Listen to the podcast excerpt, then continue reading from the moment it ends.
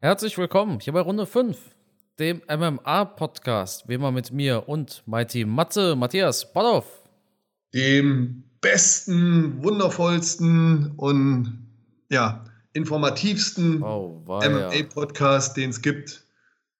Oder habe ich jetzt übertrieben? Ich glaube nicht. Nein, Nee, Spaß wir sind, ich finde, ich find, wir sind ähm, eine gute Mischung aus, naja, aus Ahnungslosigkeit und Unwissenheit. locker, lockerer Talk und ähm, trotzdem ein bisschen, also ich bringe das Fachwissen rein, du bringst so die, Inkompetenz ja, und das, äh, das Provokative mit rein. Ja, ja. Und ähm, ja, wir lachen ja gerne mal drüber. Irgendwann fangen wir damit an, hier mit Statistiken um uns zu werfen. Ne? Genau. Jamal Hill, der landete nämlich 0,37 Wirkungstreffer, wenn der Jupiter im richtigen Winkel zum Mars stand. War es aber anders und der Mars stand richtig zum Mond.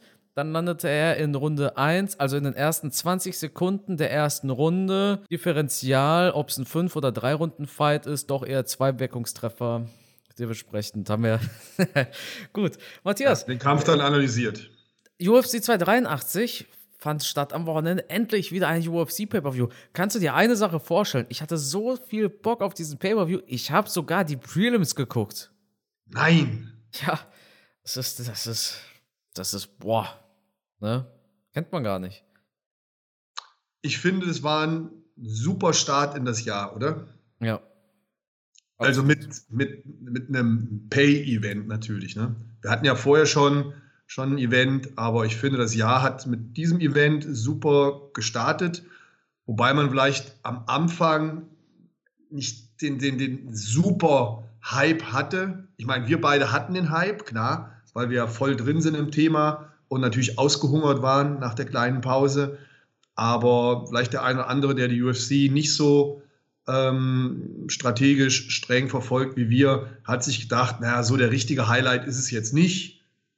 Ähm, so ein Alter gegen so einen Jungen, mh, nicht so langweilig. Die anderen beiden, die haben schon zigmal gegeneinander gekämpft.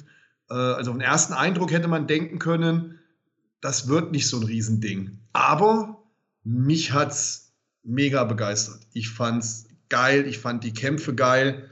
Ähm, war, war einfach ein tolles Event und ich bin jetzt schon am Überlegen, wo fangen wir an? Fangen wir bei den Prelims an? Fangen wir bei der Maincard an? Fangen wir von vorne nach hinten an? Ich glaube, wir müssen uns steigern und fangen hinten an, oder?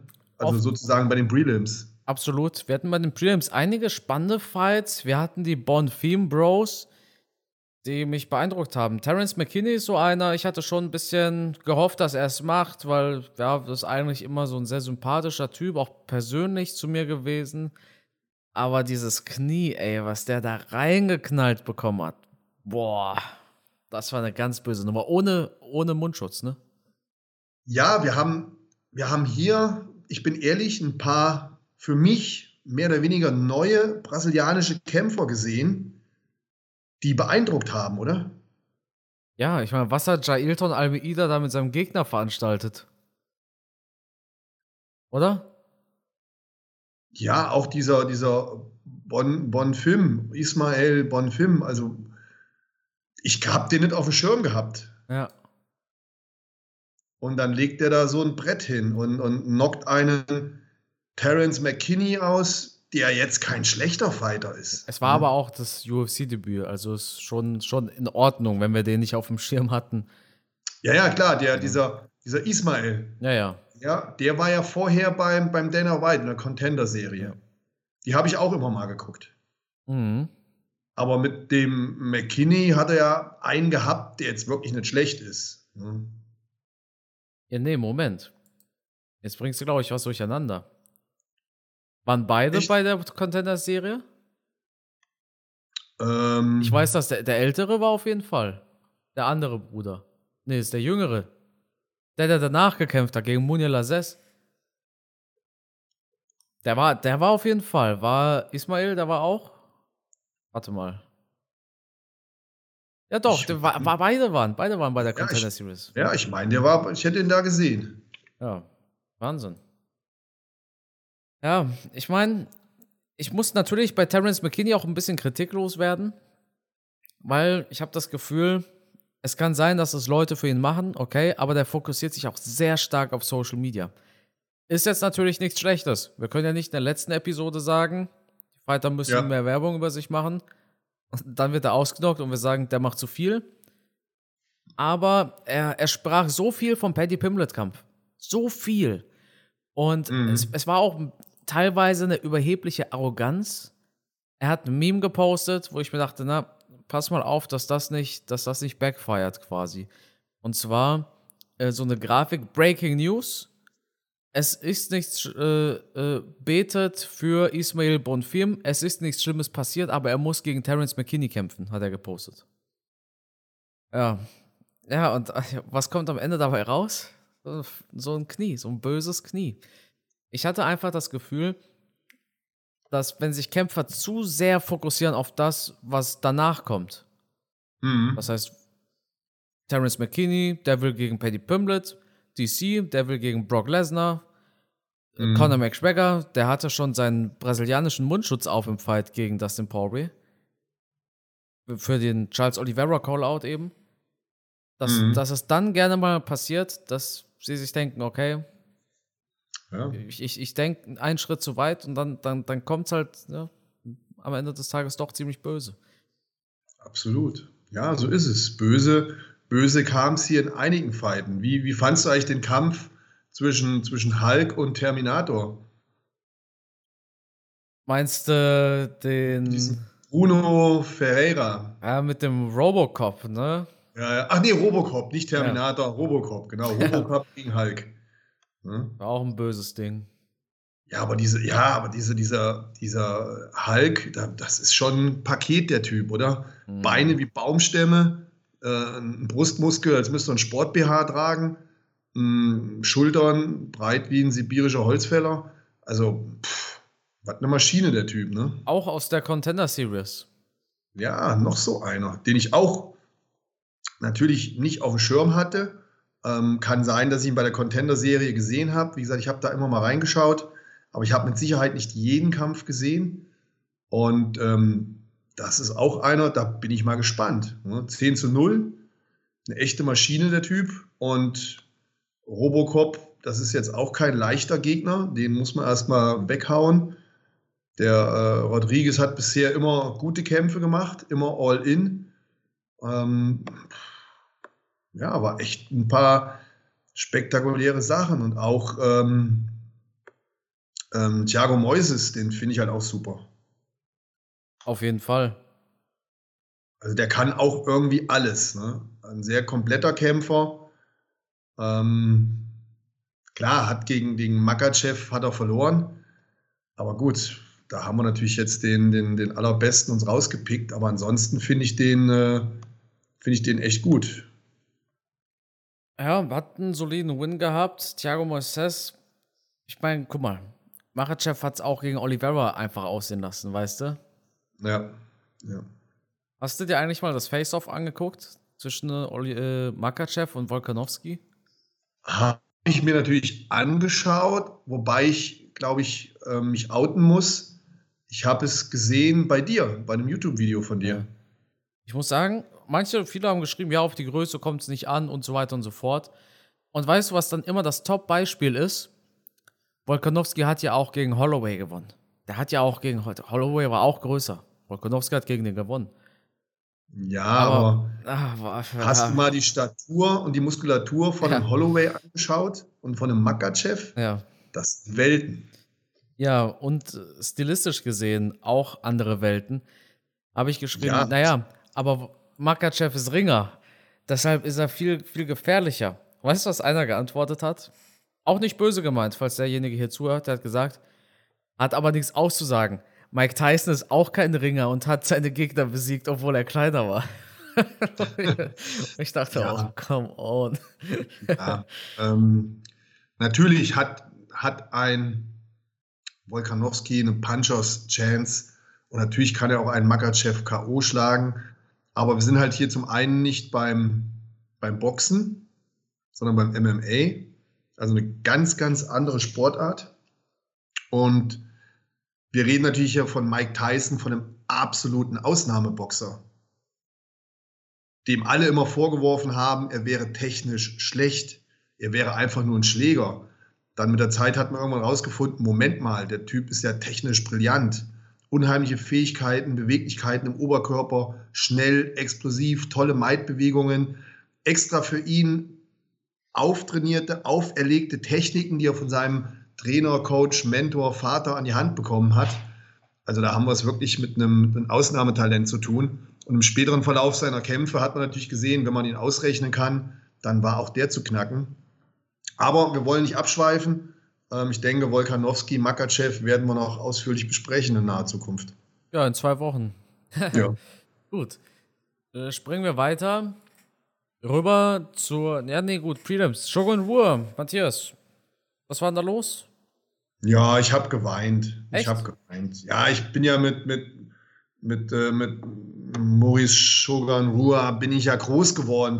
Ich habe den ja in der Pride noch gesehen. Und Leute, wenn ihr jetzt denkt, das wäre ein alter Mann, der außer Form ist, dann habt ihr recht, ja. Aber schaut euch seine Vergangenheit an. Und wenn ihr die Kämpfe seht, die er bei Bright abgeliefert hat oder auch in den Anfängen, als er in die UFC gekommen ist, der Mann ist halt einfach eine Legende und der hat alles gekämpft, was Rang und Namen hat. Ob es ein ähm, Rampage Jackson ist, ob es ein äh, Alistair Overeem ist, ob es ein Mark Coleman ist, ob es ein Randleman ist, ob es ein, ähm, hier, wie heißt er, der, der damals so gut war bei der ersten Tuff-Serie, Forrest Griffin oder ein Chuck Liddell oder ein Lyoto Machida, ein John Jones, gut, da hat er verloren, ja, aber Gustafsson, ein Chael Sonnen, äh, Dan, alle, alle, alle, alle hat ja gekämpft und auch ein Typ, der nie irgendwo gekniffen hat, der nie Ausreden gesucht hat, der, der immer all in gegangen ist. Wie oft ist der K.O. gegangen oder hat seinen Gegner K.O. geschlagen? Ähm, also der Typ hat das Kämpfen im Blut, meiner Meinung nach eine absolute Legende, einer der besten, unterhaltsamsten Kämpfer. Und selbst in seinen späten Jahren hat er auch noch relativ gute Kämpfe gemacht. Dass natürlich irgendwann der Lack ab ist, wenn du seit über 20 Jahren auf diesem Niveau kämpfst, ist auch klar. Und mit mit über 40 Jahren, ja, was, also mir war es klar, dass er wahrscheinlich das Ding nicht gewinnen wird. Was hältst du von der Reaktion seines Gegners mit diesem Tanz am Ende? Hast du es so kritisch gesehen, wie viele andere auch? Oder hast du gesagt, naja, Mensch, der freut sich halt? Ja, wir müssen natürlich das jetzt aus der Sicht, ich bin ja auch ein alter Sack und natürlich ein, ein Ruhr-Fan. Ne? Ich, ich, liebe diesen Mann, weil ich halt diese Karriere über so viele Jahre mitverfolgt habe. Mir hat das ein bisschen wehgetan und ich fand es ein bisschen schade. Ähm, mir war das, was sein Gegner gemacht hat, sehr unsympathisch. Ja. Springen wir aber zu den erfolgreichen Brasilianern von UFC 283. Die hat man natürlich auch. Ja, zwar nicht viele, wenn wir gleich über die anderen Kämpfe sprechen, aber die Main Card eröffnet hat Johnny Walker und Matze, ey, ich war da richtig überrascht. Ich auch. Das war auch ein richtig geiles Ding von Johnny Walker, sag ich dir ehrlich. Wie der da äh, das Bein gefangen bekommt und dann schlägt er die rechte und dann schlägt er diese, diese Hammerfists quasi da hinterher, mhm. so nach hinten. Boah, der hat da wirklich einen rausgehauen und ja, Johnny Walker ist so eine kleine Wundertüte. Der sagt jetzt wieder, I'm coming for John Jones, I'm coming. Wo ich mir denke, Kollege, so entspann ja, ja. dich ein bisschen. Aber diese Hammerfist, das war so ein geiler K.O. Aber das ist so ein typisches Johnny Walker-Ding gewesen, oder? Wenn er gewinnt, dann immer irgendwie spektakulär, finde ich. Absolut. Wenn er gewinnt, dann spricht man drüber. Ja. Ich meine, ist schon ein mega Athlet. Also körperlich scheint er wirklich einiges drauf zu haben. Und auch das war ja wieder eher ein K.O. mit Seltenheitswert. Das Bein wird festgehalten und trotzdem knockt er seinen Gegner aus. Und Paul Craig ist ja jetzt auch ne, ne, kein, kein Schaffner von Beruf, sondern äh, ein Topfighter, dem man eigentlich auch zugetraut hätte, mit, ne, das ist ein robuster Typ, da groß, stabil, dass der so ein Ding wegsteckt.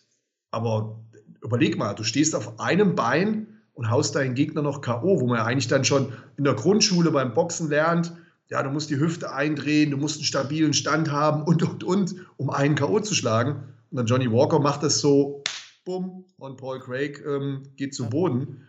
Ja, interessanter, spektakulärer Knockout.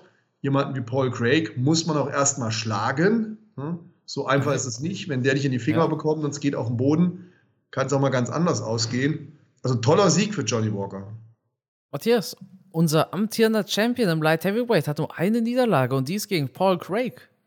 Das ist richtig. Makachev hat, das ist ja dieser berühmte Kampf, wo sich jeder fragt, Makachev? warum hat er diese drei Sekunden nicht noch durchgehalten? Waren es drei oder warte, fünf Sekunden? Warte, warte. Erstens, was hat Makachev mit dem Light Heavyweight zu tun? Äh, ähm, wie, glaub, wie, kommst du gerade Aber nein, nein, nein, dann war es ähm, Ankalaev. Aber der ist ja kein Champion. Nein, ähm, aber die einzige Niederlage von. Ach so, ja, ja aber uns, der Champion, Jamal Hill, der hat nur eine Niederlage und die ist gegen Paul Craig. Das stimmt, ja. Da hat äh, der Paul Craig dem Jamal Hill doch den Arm gebrochen. Ja. Bei Adesanya gegen Vittori 2. Das war das ist gar nicht mal lange her. Anderthalb Jahre. Ja, aber bei wem war das denn? Doch, Ankalaev war An das. Ankalaev, ja, ja. Ankalaev war das, wo in Runde 3, 4 Minuten 59 oder so die, äh, ja, das Abklopfen kam, ne? Ein Zuschauer hatte mir geschrieben, er hat irgendwo aufgeschnappt. Ich konnte es nicht bestätigen. Ich habe dazu nicht, nicht wirklich was gefunden, aber er hat aufgeschnappt, dass Ankalaev in einem Podcast oder so mal sagte, oder das in einem Podcast hört man, Ankalaev hat abgeklopft, weil er sich sonst die Zunge abgebissen hätte, quasi. Was? Ja, dann hätte ich auch abgeklopft, auch bei einer. Also lieber klopfe ich ab, als dass ich noch so eine halbe. Ja, aber als UFC-Fighter muss man doch nicht sprechen können, oder? Der will doch keine Gesangskarriere machen. das ist, äh, das ist das ist so ein typischer YouTube-Kommentar, Matthias. ich hätte nicht abgeklopft. Nein, ich, niemals. genau. Hätte ihm die Zunge noch ins Gesicht gespuckt. ein echter Kämpfer klopft nicht. Nein, niemals. Genau so, so dieser typische YouTube-Kommentar. Ja. Ja, nee, deshalb. Paul Craig, kein schlechter, Johnny Walker auch nicht. Geiler Knockout, geiler Sieg. Und er durfte diesmal sogar in der Arena bleiben, glaube ich. Ne? Wie schön für ihn. Ich habe zumindest kein anderes Foto gesehen. Ja. Aber äh, gut, er ist Brasilianer.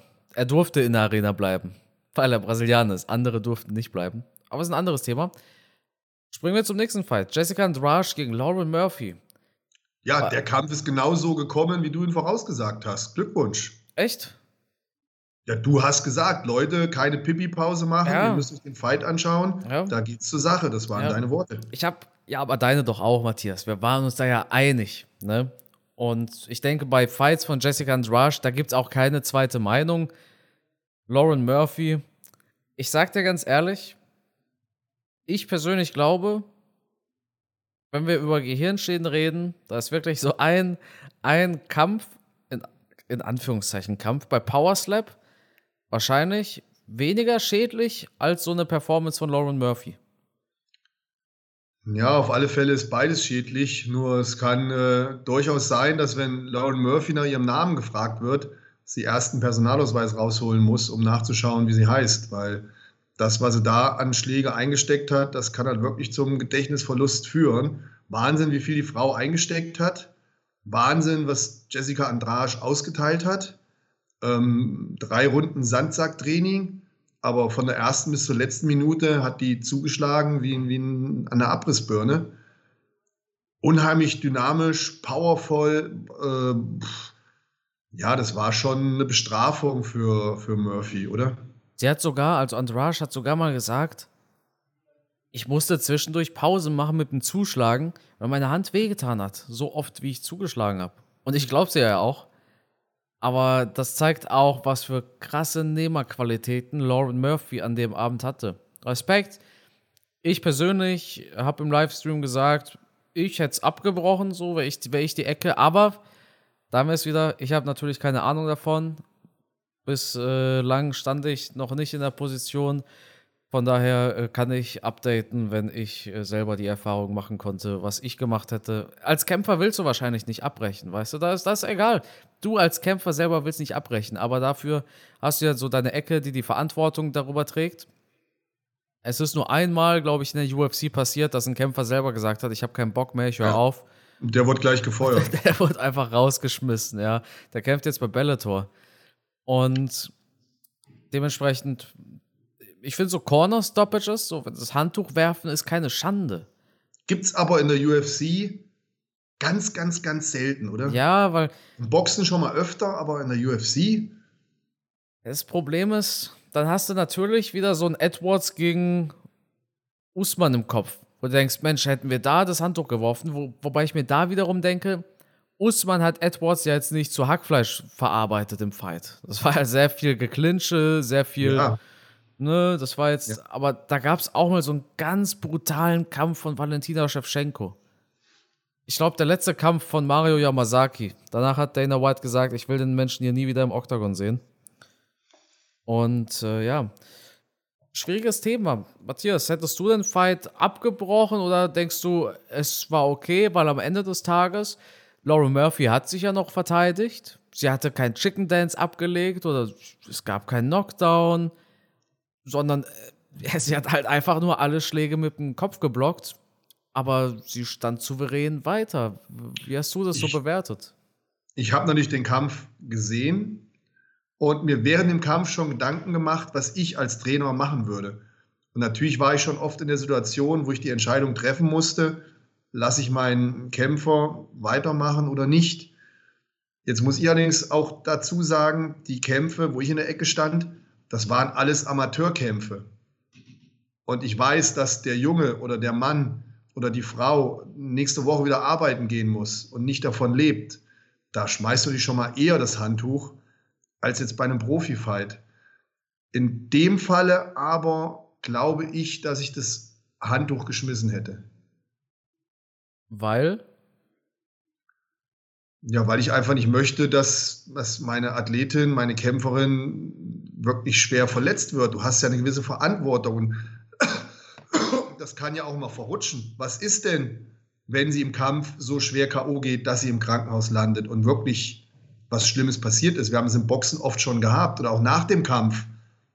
Erst schien alles okay, in der Umkleide fällt der Kämpfer um oder teilweise auf dem Weg zur Umkleide. Ja und dann liegen die im Krankenhaus und versterben dann zu einem späteren Zeitpunkt. Ja. Wir haben natürlich immer das Positive vor Augen. Ja, du hast durchgehalten, du bist hart und hast es geschafft und hin und her. An die ganzen negativen Schicksale, die es im Boxen schon gegeben hat, da erinnern wir uns ja meistens dann nicht dran. Ja, Aber die sollten wir auch vor Augen haben. Und ich, ich habe die Verantwortung als Coach. Ich finde, ich habe noch eine größere Verantwortung, als der, als der Kampfrichter, der in der Mitte steht. Weil ich kenne meinen Kämpfer. Ich als Trainer bin für meinen Kämpfer verantwortlich. Nicht der, der da in der Mitte steht und zwar den Kampf leitet, aber der hat ja kein, keine persönliche Bindung zu dem Kämpfer. Aber ich bin vielleicht noch mit dem Kämpfer befreundet. Ich, ich kenne die Familie, ich kenne den Kämpfer selbst. Ich, puh, ich, also in dem Falle hätte ich wahrscheinlich das Handtuch geschmissen. Aber wir wissen ja auch nicht, welche Kommunikation ja. in den Ringpausen, in den Kampfpausen stattgefunden hat. Vielleicht hat der Trainer ja mit, äh, mit Lorraine gesprochen, hat gesagt, hier du, pass auf, ich schmeiß jetzt das Handtuch. Und sie hat gesagt, nein, ähm, lass es, mir geht's gut. Ne? Das kann ja auch sein, das wissen wir nicht. Ja, aber kein Kämpfer würde doch sagen, ja mach. Oder? Das ist richtig. Aber du merkst, wenn du in der Ringpause, in der Kampfpause mit deinem Athleten sprichst, du, du merkst, wie er, wie er antwortet. Okay. Wie klar er ist, wie, ne, da, da, kannst du schon ein bisschen rauslesen, was Plan ist. Mhm. Manchmal, nicht immer. Ne? Aber ich habe das oft schon gemerkt, wenn ich dann in der Pause mit meinem Kämpfer gesprochen habe, wie der sich artikuliert hat und hin und her, da wusste ich schon, nee, das macht keinen Sinn. Aber wie gesagt, ich habe Amateure gecoacht, keinen kein Profi-Fighter, wo es natürlich auch um, um das Finanzielle geht, wo es um die Existenz geht, um einen UFC-Vertrag geht und, und, und. Das ist nochmal eine ganz andere Liga. Dann hatten wir Gilbert Burns gegen Neil Magny. Ja, tatsächlich so wie erwartet, schnelle Nummer. Ja, also hat, hat sich da irgendwas in dem Kampf überrascht? Nö, überhaupt nichts. Weißt du, was mich überrascht hat? Der Call-Out. Der hat mich überrascht. Uff. Ich dachte, jetzt kommt eigentlich eher so eine Hamza Shimaev, wir haben noch eine Rechnung offen. Aber Burns will scheinbar das Kapitel hinter sich lassen.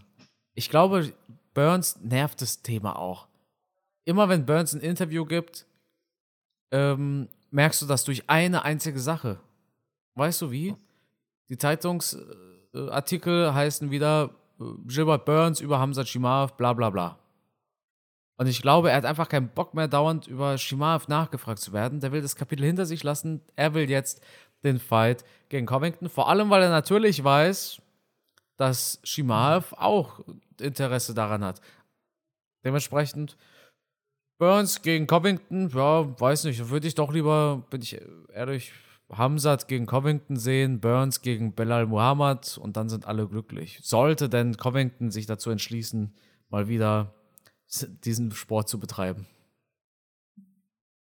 Ja, da ist äh, natürlich noch äh, etwas abzuwarten. Aber Burns, ja, ich finde, man kann den Typ einfach nur lieben. Der liefert ab, der kneift nicht, der kämpft gegen jeden. Ähm, einer von denen, die wirklich jederzeit an jedem Ort zu einem Kampf bereit sind. Mm, ich, ich bin gespannt, ob er nochmal eine Titelchance bekommt. Ich würde es ihm gönnen. Kann ich mir gut vorstellen, tatsächlich. Und ich halte es realistisch, prügel mich, wenn ich falsch liege. Ich halte es, über, ich halte es für realistisch, dass ein Burns jeden in der Rangliste dort schlagen kann. Ja, absolut. Ich meine, klar, viele geiern jetzt natürlich auch so ein bisschen auf Leon Edwards. Jeder will den Edwards-Fight. Ist natürlich jetzt problematisch, dass Usman gegen Edwards offiziell ist. Aber wir sind in einer sehr spannenden Zeit aktuell, so als UFC-Fan, weil ich das Gefühl habe, es ist das erste Mal, dass wir zwei Champions haben, die nicht wirklich die Besten ihrer Gewichtsklasse sind. Ähm, ja, zum einen das Lightweight, da ist McGregor eigentlich der Beste. Und zum anderen genau. äh, eben das Light Heavyweight mit Jamal Hill, der auf der Nummer 7 ist, weißt du? Also auf der Nummer 7 war er, ist jetzt der Champion.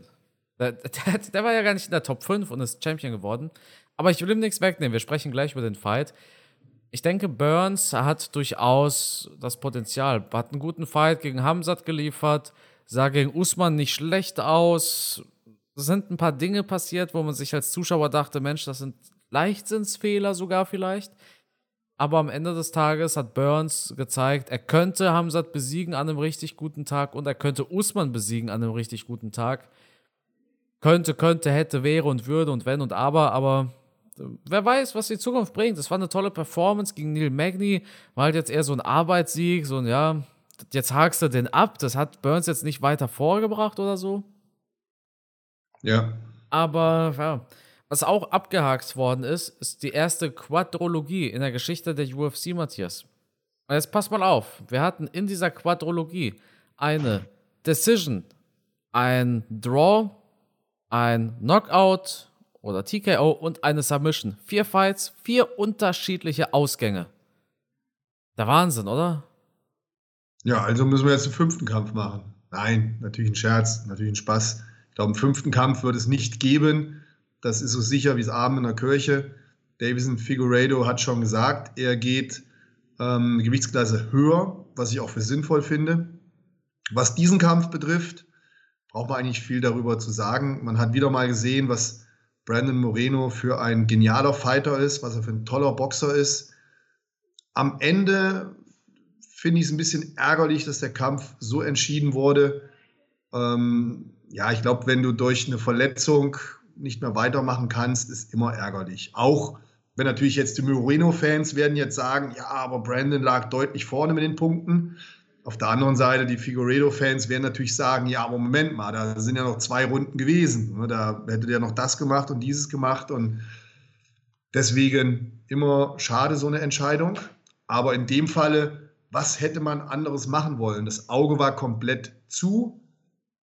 Das war auch meiner Meinung nach kein, kein Fingerstich, sondern hier hat einfach Brandon Moreno einen, einen Fauststoß gemacht, der unglücklicherweise vielleicht so ein bisschen mit dem Handschuh, mit dem Leder im Auge geritzt hat. Und ja, das hat halt dazu geführt, dass diese blöde Verletzung ähm, ein Sehen unmöglich gemacht hat. Und mit einem Auge zu kämpfen, das kann nur Michael Bisping.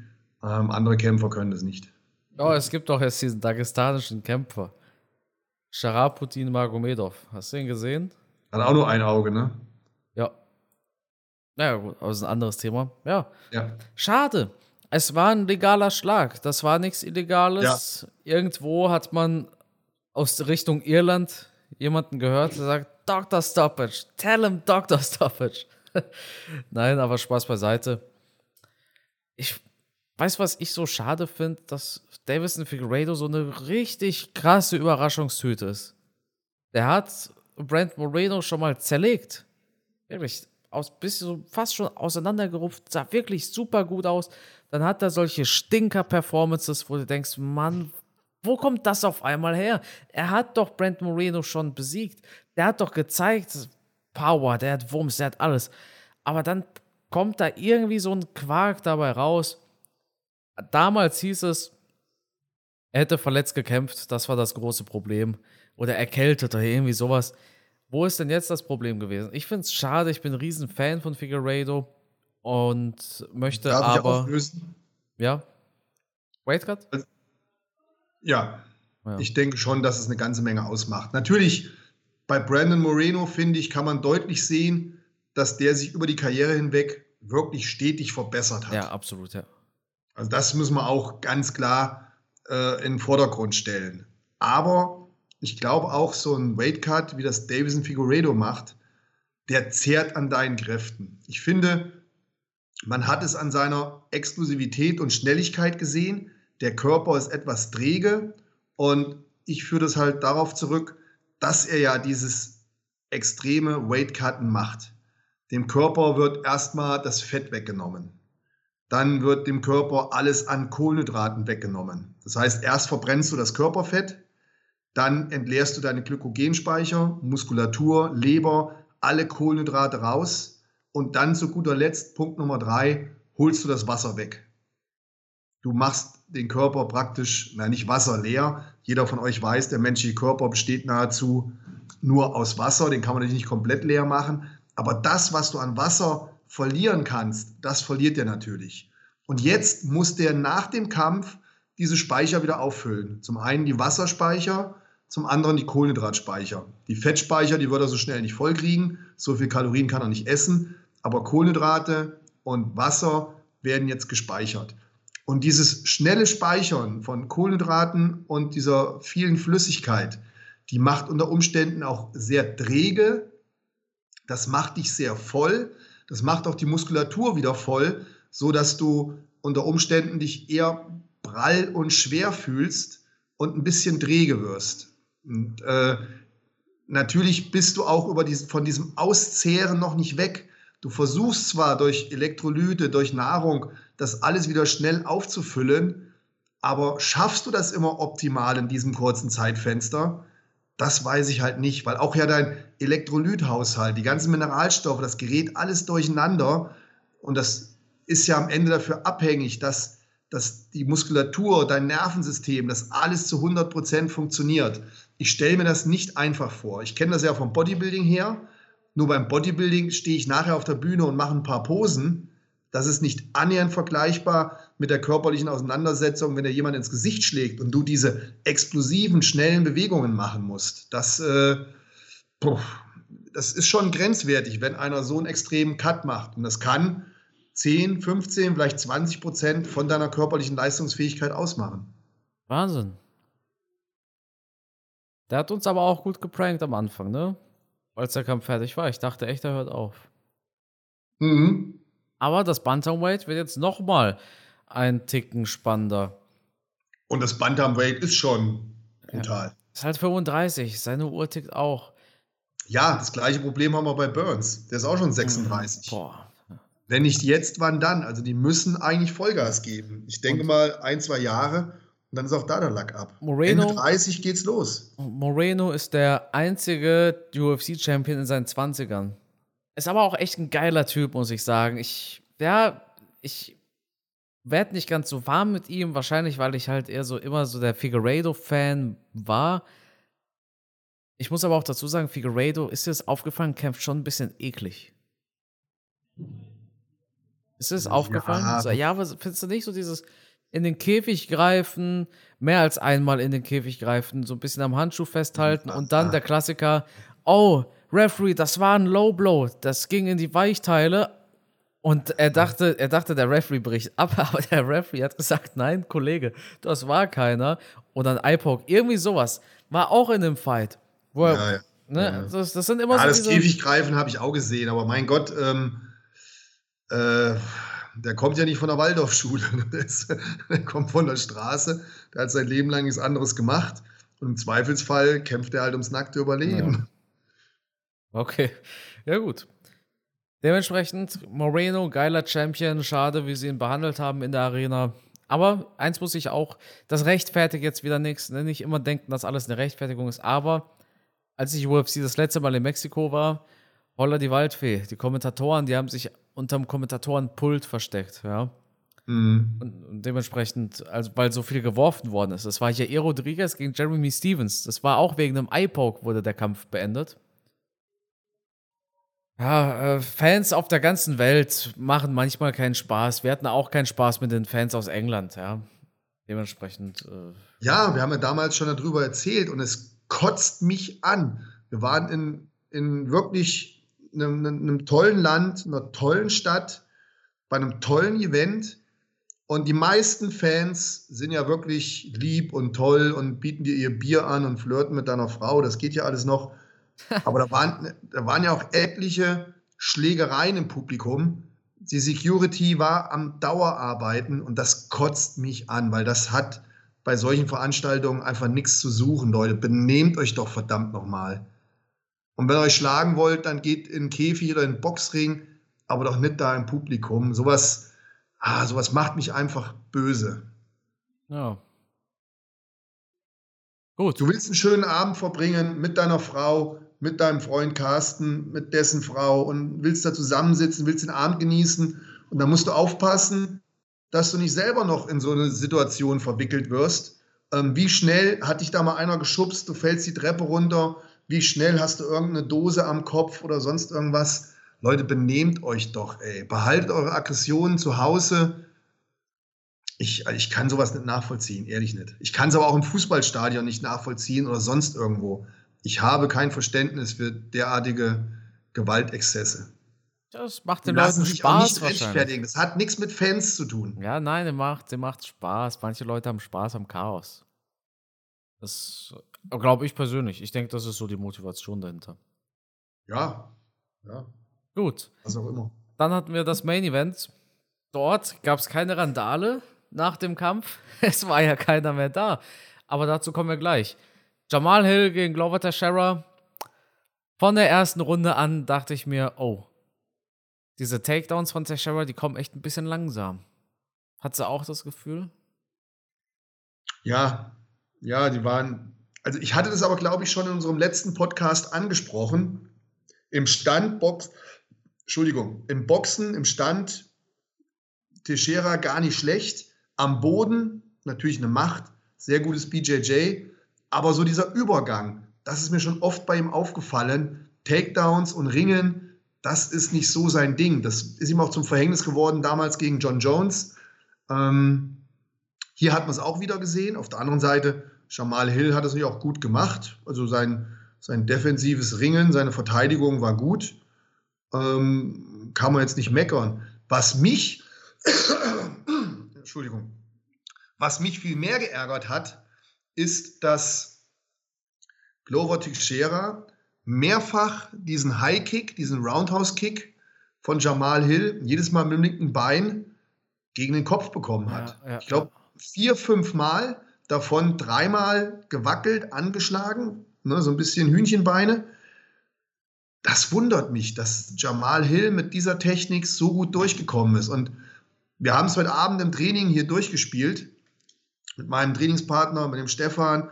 Ich sage zum Stefan, warum hat der die Dinger nicht kommen sehen? Ja. ne, wir haben das im Training gemacht heute Abend, wir haben die geblockt und hin und her und eigentlich siehst du das. Und mich wundert es, dass er das nicht erkannt hat. Er hat ja auch mit, mit, äh, mit, mit seinem Trainingspartner, mit Pereira, jemanden, der genau diese Kicks auch macht. Also die müssen das doch auch geübt haben und hin und her. Aber trotzdem im Kampf haben die Dinger eingeschlagen und extrem Wirkung gezeigt. Ähm, mein Trainingspartner, der Stefan, meinte dann, gut, vielleicht war er einfach zu müde schon, dass er schon zu viel Wirkung hatte, dass er da schon beeinträchtigt war. Hat mich überrascht, dass Jamal Hill vier, fünf Mal mit dieser Technik, mit der gleichen Technik so erfolgreich war. Oder ist Glover Teixeira davon ausgegangen, er kickt zum Körper, dass er erst so spät erkannt hat, dass er hoch zum Kopf zieht? Ich weiß es nicht. Aber das war mit der Knackpunkt, die Technik in diesem Kampf, weil nachdem er da einmal richtig angenockt wurde, ähm, ja, war dann schon irgendwie zu erkennen, buh, da hat er richtig Schaden genommen. Ja, und Teixeira hat auch nie so wirklich in den Kampf gefunden. Zweite Runde hatte er mal so einen, einen guten Moment, sagen wir mhm. es mal so. Aber ansonsten war das eine tolle Performance von Jamal Hill und ich bin auch kein Fan davon, Hill da jetzt allzu viel wegzunehmen tatsächlich. Denn Hill hat gegen Glover Teixeira viel, viel besser performt als Jiri Prohatzka. Und ich fände es unfair zu sagen, als wir Prohatzka gegen Teixeira gesehen haben, und das ist ein halbes Jahr her, das war im Juni, ja. dass man damals gesagt hat, boah, geiler Fight, auf Augenhöhe, zwei ja. der besten überhaupt, einer der besten Kämpfe. Und ein halbes Jahr später zerlegt Jamal Hill einen dieser krassen Kämpfer und da heißt es, ja, der war schon 43, der war doch schon alt. Wow, super, da hat er gegen alten Sack gewonnen. Aber vor einem halben Jahr war dieser alte Sack der, einer der krassesten überhaupt. Deshalb, ja. ich finde es natürlich ein bisschen komisch, so die, die Nummer 7 wird Champion und ich persönlich denke auch nicht, dass Hill wirklich der beste Kämpfer im Light Heavyweight ist. Aber ich will ihm diesen Sieg nicht schlecht reden, denn vor einem halben Jahr, wie gesagt, da war Teixeira für die Leute noch der geilste und auf einmal ist er nur noch ein alter 43-jähriger Mann. Nein, der Typ ist immer noch krass. Hill hat ihn einfach geknackt. Ja, ich, ich kann mich dem nur anschließen. Wir dürfen ihm nichts wegnehmen, auf keinen Fall. Das war ein sehr guter Kampf von ihm. Er hat, wenn ich mich nicht irre, auch eine relativ kurze Vorbereitungszeit gehabt. Trotzdem ist er fünf Runden gegangen. Es sah teilweise einfach aus, aber wir hatten wie auch in der zweiten Runde einen hart, hart umkämpften Fight. Und Glover Teixeira hat gezeigt, was er für ein harter Hund ist. Den musst du erstmal besiegeln. Da musst du erstmal fünf Runden schaffen. Und zwischendurch hatte ich auch das Gefühl, Jamal Hill ist ganz schön am Pumpen. Aber er hat sich immer wieder erholt, regeneriert, hat wieder seine Punkte gemacht, hat harte Treffer gelandet. Ich finde, das war ein super Fight von ihm. Und, ähm, und auch mit den Emotionen zum Schluss hat er mich gefangen, hat er mich gecatcht. Also ich habe mich am Ende auch wenn ich natürlich äh, Clover-Fan bin, ähm, auch hier wieder altersbedingt natürlich. Äh, ich, ich habe mich riesig gefreut. Das war respektvoll, das war ähm, anständig, das, das ja, hat, mich, hat mich emotional voll gecatcht und in dem Moment habe ich ihm das von ganzem Herzen gegönnt und äh, bin gespannt, wie er sich in Zukunft noch verkaufen kann. Vielleicht steckt in dem Jungen mehr drin, als wir denken. Wer weiß es. Eben. Wir lassen uns überraschen. Spannend allemal. Ja? Und ich würde jetzt noch nicht sagen, dass das ein leichtes Spiel für Jiri wird. Nicht für Jiri, Matthias. Hast du nicht die Augen gesehen? Die Augen bei der ah, Sieger. Hast du die ja, Augen, den Laserblick? Nein, das gibt's nur bei Hollywood, Carsten. Das gibt's nur bei Hollywood. Ja, es, äh, Hollywood ist gerne auch mal gleichzeitig die UFC, ja. Denk an Edwards gegen Usman. Wir hatten, genau, wir hatten ja schon oft Hollywood-mäßige Kämpfe in der UFC. Wie oft ja. haben wir schon im Podcast gesagt, das war nicht die Realität, das war so ein Rocky-Film. Aber auch, auch der gesamte Verlauf von Pereiras Karriere, wie wir uns da ausgemalt haben. Der hockt in der Bar, sieht dort Adesanya als Champion ja, ja. und denkt sich, Alter, ich hab den doch, ich hab den doch ausgenockt, Mann. Ja. Oh. Und ich kann mir vorstellen, Pereira wurde schon, hat schon einen guten Weg bekommen von der UFC. Ne, sagen wir es mal so. Das ja. heißt, die UFC hält schon viel von ihm, vor allem weil er das mitbringt, was jeder Fan gerne sieht. Ja. Knockouts. Ja. Und jetzt hast du einen besiegbaren Jamal Hill, der den Mentor von Alex Pereira besiegt hat. Alex Pereira ist im Light Heavyweight besser aufgehoben als im Middleweight. Es steht gegen Adesanya sowieso 3 zu 0 und dementsprechend Pereira gegen Hill, the fight to make in meinen Augen. Aber ich habe es ja letzte Episode schon gecallt, schon, ne? Es ergibt Sinn. Ich, ich glaube, dass man darüber quatscht zurzeit. Also wenn das kommt, das wäre natürlich wow. Wow, wow, wow. Chelson sagte heute in einem Video, das Endziel, das ist aber Pereira gegen Hiri. Das will die UFC, das wollen die Leute sehen. Aber um Pereira gegen Hiri aufzubauen, musst du erstmal Pereira gegen Hill kämpfen lassen. Ja, das Und Endziel definiere ich jetzt mal neu. Ah, nee, ich will dich nicht unterbrechen, Entschuldigung. Nein, nein, egal, ich habe dich auch gerade unterbrochen, deshalb ist das. Äh das Endziel definiere ich neu. Schwergewicht John Jones gegen Alex Pereira. Ja, ja. oh, das, das wäre das wär auch was, oder? Aber da, da ist dann Jones sein Wrestling zu gut, sage ich dir ehrlich. Ja, natürlich. Da, ähm, aber das, das wäre so, ja gut, ich bin natürlich jetzt auch, das gebe ich auch wieder zu, da könnt ihr mich aus, äh, boot mich ruhig aus, wenn ihr da jetzt den Podcast hört. Aber ich bin natürlich im Moment auch absolut Alex Pereira gehypt, weil ich halt einfach die Figur, die Story, ich finde es halt einfach so geil. Da, da, da schwimmt man so mit auf dieser Welle, oder? Es ist halt einfach mega. Es ist halt ein Hollywood-Stoff. Ja, auf Pereira bist du gehypt, hast du gesagt, ne? Absolut, ja. ja. Du, nicht? Doch. Nee, nee, nee, es war, der Sound war kurz weg. Ach so, Entschuldigung. Ich habe nur gehört, auf Pereira und dann, man schwimmt so auf einer Welle und dann dachte ich, okay. Ja, ja. Nein, ich bin mega gehypt auf den Typen. Diese Geschichte, die Story, da, diese Aura, dieses, da hat man einfach Bock drauf, sorry. Bist du in Düsseldorf bei seinem Seminar, Matthias? Leider nein, ich würde gerne hinfahren, ja. Aber. Wann ist es überhaupt? Jetzt, zwei, drei Wochen. Kostet. Kostet halt viel Geld. Echt? Ja, ja. Was, was, Matze, was wäre es dir wert, dass die UFC-Champion dir Dinge beibringt? Drei Stunden. Was wären dir drei Stunden mit Alex Pereira wert? Also natürlich nicht allein, sondern du weißt, drei Stunden Seminar mit Pereira. Was, was wäre für dich so ein fairer Preis? Also ich würde, ich würde da locker 150 Euro für zahlen. Mhm. Ist sogar teurer. Echt? 200. Okay. Ja. Hast du das nicht mitbekommen? Ich hab's doch extra, nee. ich hab's gepostet in meiner Story. Ja, das habe ich, aber hast du den Preis gepostet? Das weiß ich gar nicht. Ja, war, auf, ja, war mit dabei quasi auf der Grafik. Ich habe gesehen, dass du es gepostet hast, ja, aber ich habe mich nicht, nicht tiefer damit beschäftigt. Achso, ja.